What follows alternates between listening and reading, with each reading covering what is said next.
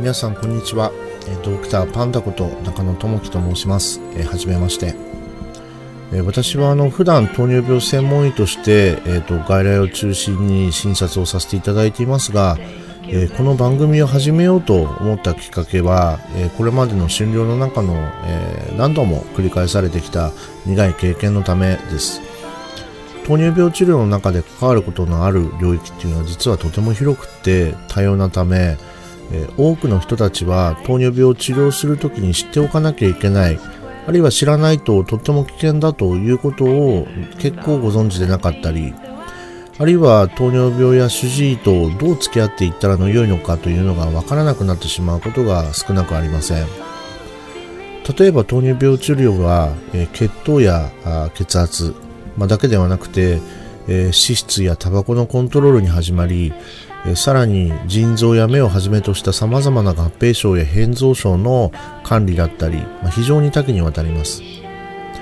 最近では、まあ、あの有名になってしまった感染症や、まあ、あるいは認知症なども有名になってきてますね。しかし糖尿病の治療を単純に血糖を下げるだけと勘違いしていたり必要な予防策が講じられてなかったりします。また糖尿病の薬も多様で例えば体調が悪くなって食事が取れない時にどうしたらいいかとか、副作用で低血糖を起こしてしまった時どうしどうしたらいいのかとかあらかじめ話し合わなきゃいけないことが実は結構話し合われてなかったりします。知らないと命にまで関わることさえあるわけです。そういった治療に必要な情報はというとまあテレビやインターネットでは